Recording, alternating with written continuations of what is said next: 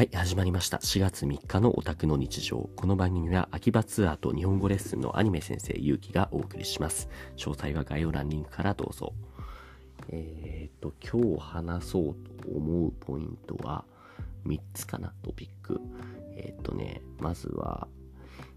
検索力の話、そして再生数の話、最後に休むことに関しての意識の話ですね。最初から。まず、検索力について。えっ、と、昨日のラジオで、えっ、と、話したトピックとも少し被るんですけども、アドレスの拠点に、今泊まりに来ている20代ぐらいの男性がいて、その人が広告代理店勤務でバリバリ働いてる感じの人なんですけども、その男の子と話していて、まあ僕自身も広告代理店で働いていた経験があるから、結構共通の知識が多くて話が盛り上がったんですよね。で、それを話していて気づくのは、何でしょうね。うーん。みんなその、お仕事をしていて、特に個人事業主の方とかそうかな。まあ何か自分でコンテンツを持っていたり、自分でものづくりをしていたり、そういう人たちによくあるのが、すごいものを作るサービスとか品質は高いんだけれども、それを売り込む力というか、多くの人に知ってもらうっていうマーケティングですよね。そっちのスキルがなかなか伴ってない人ってすごい多いなと思っていて。僕もそうだし、そのお話しした男の子に関しても、広告代理店で働いたきっかけ、きっかけじゃない経験があると、やっぱわかるのは、ちょっと働くだけでもかなり他の世間一般の人たちから抜きんでるようなスキルが身につくなと思っていて、例えば Web 広告だったり、SNS を使ったマーケティングだったり、あとはそうだな、まあ、なんでしょう。まあ今の最近のチャット GPT とかもそうなんですけれども、とにかく本当に少し調べれば多くの知識って入ってきて、それを入り口だけ使いこなすだけでも、ものすごく、例えば僕が行っている日本語レッスン行ってますけれども、えっ、ー、とね、例えば iTalki っていう名前のプラットフォーム上で僕はレッスンを載せていて、そこには日本語を教える先生が大体1300人ぐらいいるんですよ。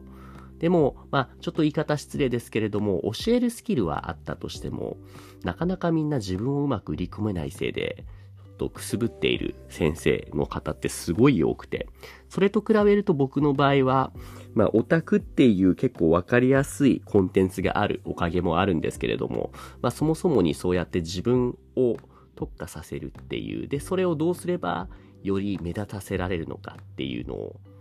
ね、曲がりなりにも知っているので、これができるだけですごいね、実際、サイト上でも検索上位に入ったり、例えばアニメとかオタクとか、そういうワードで検索したら一番上に来るようにっていう工夫はすぐにできちゃうんですよね。で、ここを思うのはやっぱみんなね、身につけるべきなのが、検索力。その、英語だと Google Ability って言うんですけれども、Google Ability。これは、うん、年齢とか関係なく、どんな年齢とか業界とか関係なく、どういうシチュエーション、どういうバックグラウンドでも身につけるべきスキルだなって僕は思っています。例えば、まあ先生であれば、その、先生じゃないな。うーん。どのケースを持ち出すといいんだろうかな。まあじゃあ、その、観光を楽しみたいっていう僕がツアーをする相手のお客さんの立場になって考えたときに、いろんな手段で情報ってこのご時世手に入るじゃないですか。まあ、レベル1が、レベルがいくつかあったとして、まず最初のレベルが何も調べずに行って、その場で楽しむ。その場で情報を収集する。まあ、それも一つの楽しみ方ではあると思うんですけれども、なかなか本当に求めている情報にはたどり着けないですよね。で、レベル2が、そうだな、あの、観光のガイドブックを読む。その中を見ていると、その、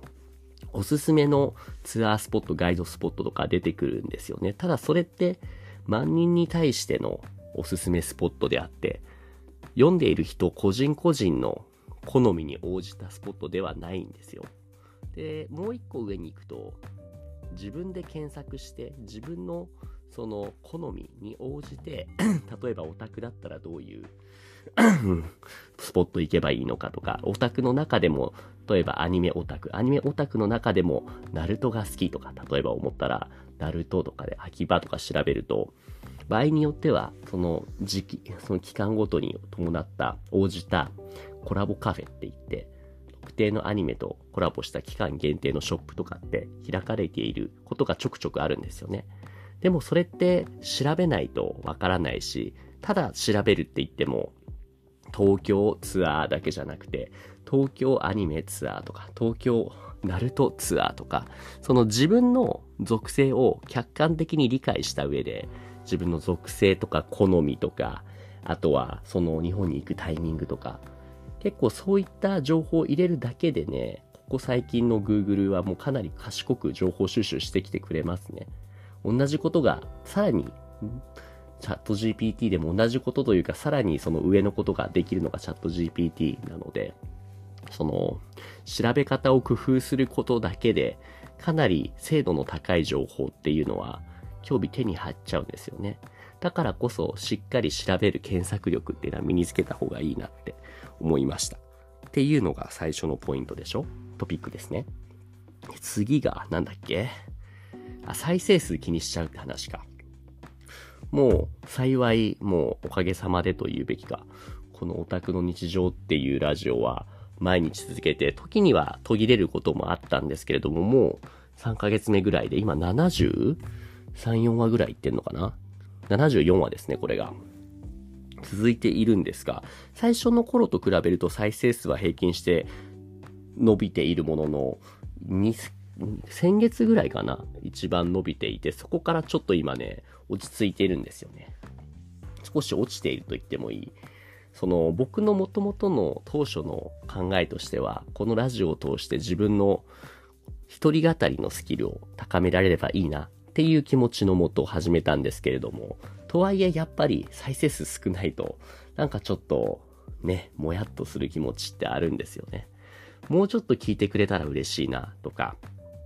あとは反響、そのアンケート機能から何か質問とか話してほしいこととかトピックが来たら嬉しいなっていう思いがどうしてもついてくるので、これは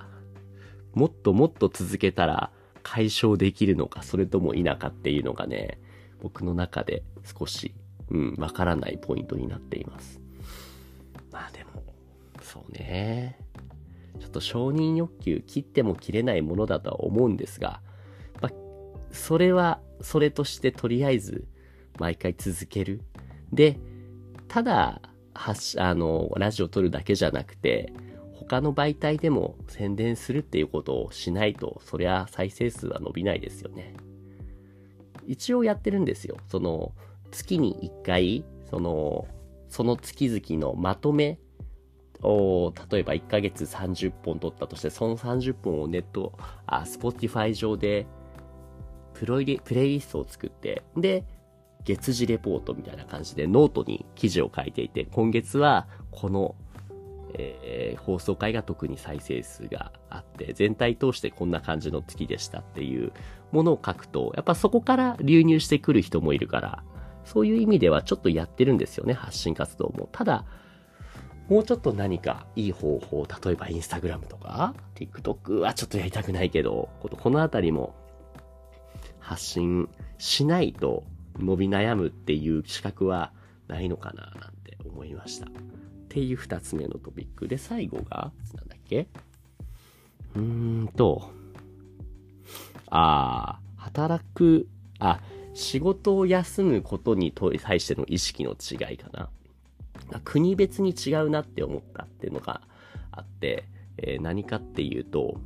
生徒さんで来週ぐらいから日本に旅行に来るアメリカの、えっ、ー、と、男の子がいるんですけれども、言ったらゲーム会社、結構大手のゲーム会社で働いていて、で、彼の場合は3週間ぐらい休むのかな。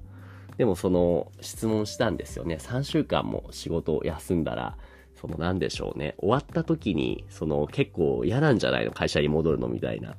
そんなことないよと。結構仕事が好きだし、全然そういった部分はないと。っていう、まあ、そこは、純粋に立派だなって素晴らしいなって思ったんです、思ったんですけども、もう一個の質問が気になったのは、えっと、気になったというか、いいなと思ったのは、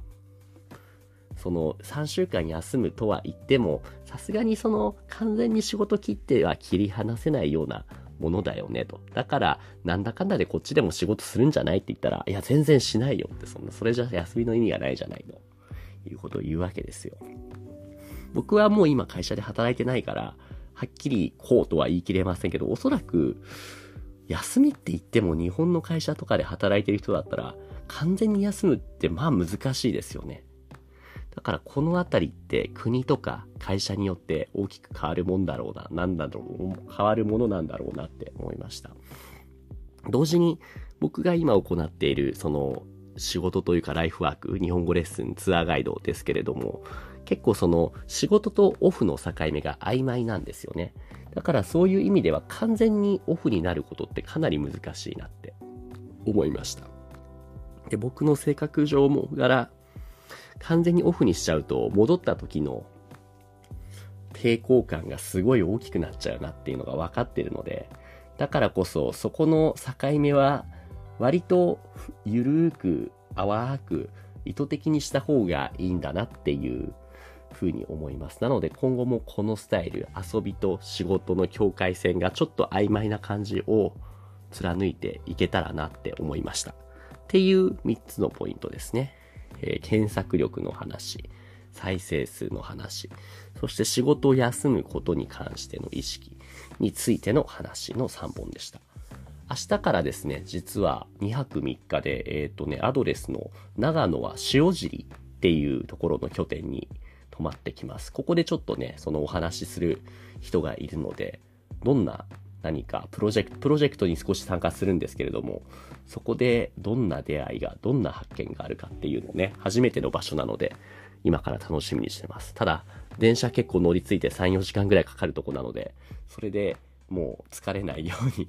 もう電車の旅を楽しんでいくつもりで行ってまいります。というわけで今日は以上です。ありがとうございました。おやすみなさい。